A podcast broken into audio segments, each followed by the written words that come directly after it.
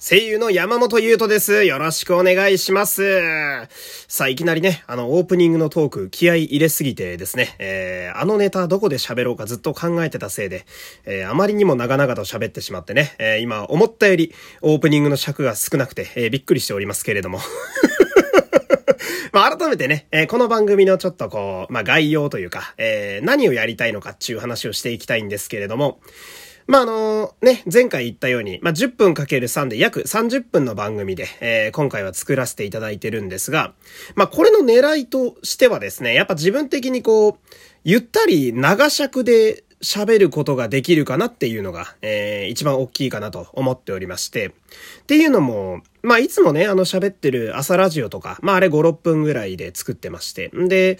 昼の収録回とかだと、だいたい12分とかで、えー、できてるわけなんですけど、それ以外だと今度ね、生配信になるんですよね。うん。で、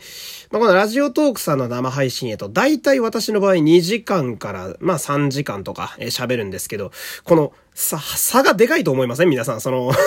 12分喋ったら、12分以上長く喋れるの次どこっつったら次が2時間ってさ。その、枠でかすぎんみたいな、箱番組から一気にオールナイト日本レベルの長さみたいになるというか、この、間で喋れる、ゆったり喋れるラジオちょっと自分で、え欲しいなっていうのを思いまして、もっとこうじっくり喋っていきたいというか、うん。で、まあ、その、長く喋ってね、皆さんにこう、あんまり時間気にせず、え喋れるっていうのもやりたいっていうのもあるんですが、もう一個は、その、さっき言った生配信が、えー、ラジオトークの中だけでしか楽しめないものになってるんですね。まあ、それは、まあ、ラジオトークメインでやってるんで、えー、ラジオトークのね、お客様もたくさんいらっしゃるんで全然いいんですけど、まあ、その、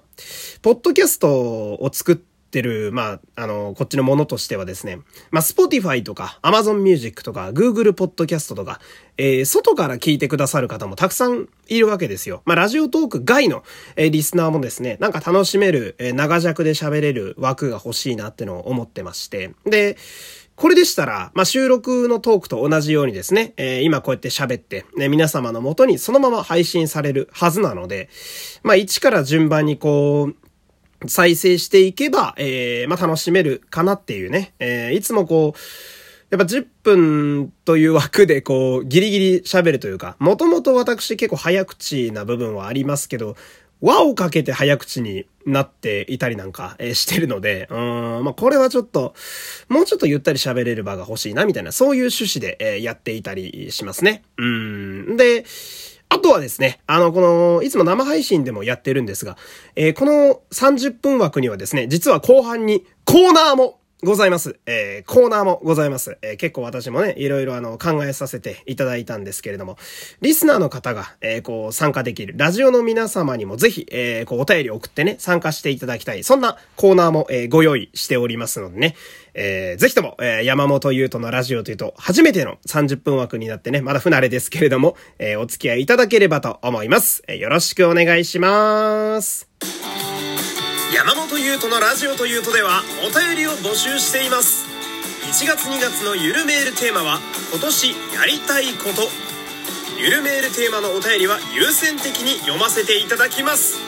お便りはラジオトークのギフト欄マシュマロにて受付しておりますマシュマロの URL は概要欄をチェックしてみてくださいお便りお待ちしておりますえー、声優の山本優斗です。よろしくお願いします。これジングル長めに入れると、合間に水飲んで休憩できるの結構強いっすね。まあ普通にね、ジングル入れるとこだけね、あのー、収録的にぶった切って別にやってもいいんだけれども。えー、でね、あのーお、ちょ、つい先日の話になるんですけれどもね、えー、あの、スパイダーマンの映画がめっちゃ熱いみたいな話を、えー、配信の収録の回でも結構私やったと思うんですけれども。で、また今からあの、スパイダーマンの話するんだけど、まあ、あの、ストーリーのネタバレ、映画に触れることは一切ないんで、安心して聞いていただきたいんですけれども、あのー、前ね、スパイダーマンの 4DX 見てきたんですよ。えー、4DX。皆さんこれ聞いたことあるかな？私的にはあの、ガルパン以来、ガールズパンツァー劇場版以来の 4DX ですよ。えー、かなり間が空いてる気がするんだけれども、あの 4DX っていうのは、まあ画面があの映画の画面がでかいだけでなく、こう、水が出たり、風が出たり、えー、振動したり、みたいな感じで、まあ、ユニバのアトラクション的な感じで映画が楽しめるっちゅう、あれなわけですよ。えー、んで、まあ、スパイダーマンといえばやっぱりこう、ビルとビルを飛び交う激しいアクションがあるわけじゃないですか。で、これスパイダーマン見に行くしかないやろって私結構思っちゃってね。うん。で、行ってきたわけですよ。えー、今までその、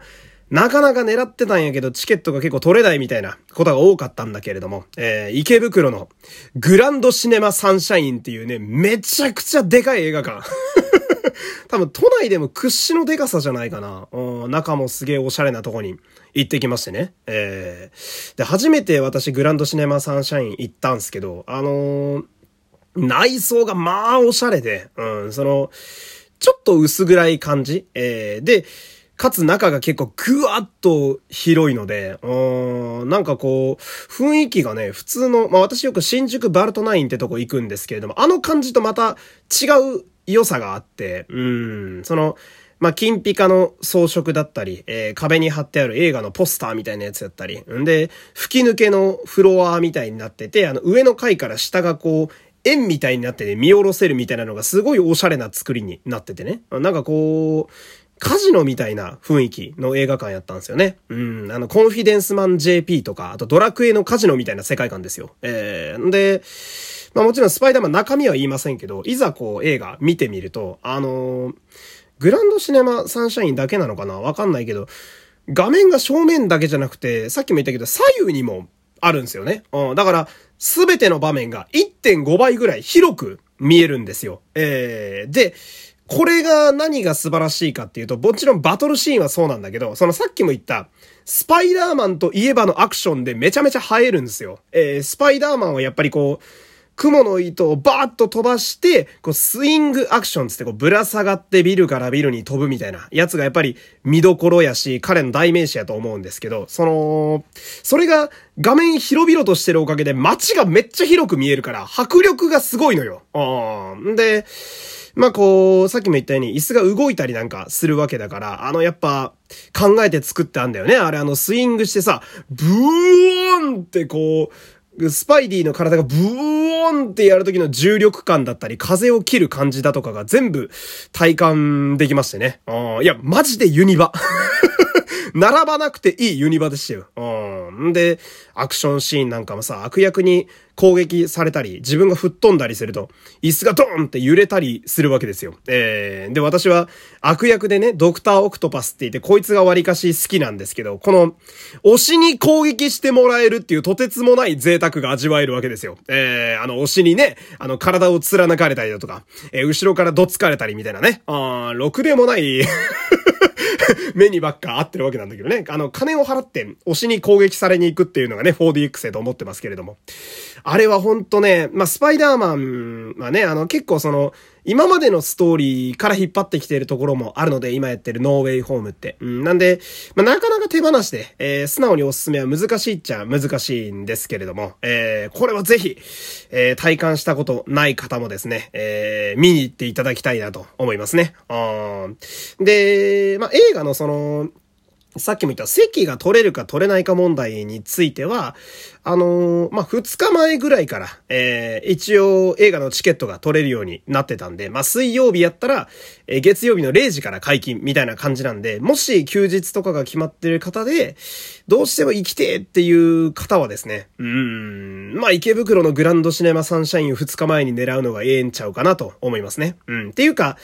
やっぱあの、4DX ってその、椅子がでかかったりさ、一回でその、入る人数がやっぱ少ないんすよ。劇場のね、うん、その椅子のキャパ自体がめちゃでかいから、普通の椅子の3つぐらい使ってるんで、1個で。だから、まあすごい激戦でもあるし、んで、大、大体が郊外にしかないのね。あの、あの 4DX で見れる場所が。うん。で、唯一多分都内、東京都内やと一番行きやすいのが池袋なんで、もし、こう狙える方はですね、えー、ぜひ狙って行ってみていただきたいなっていう、えー、そんな感じのお話でございました。スニーカーって何足買っても飽きないんだよね。買うたびにみんな違う表情を見せてくれていて。なんていうか、スニーカーって人生じゃん？山本優斗のラジオというと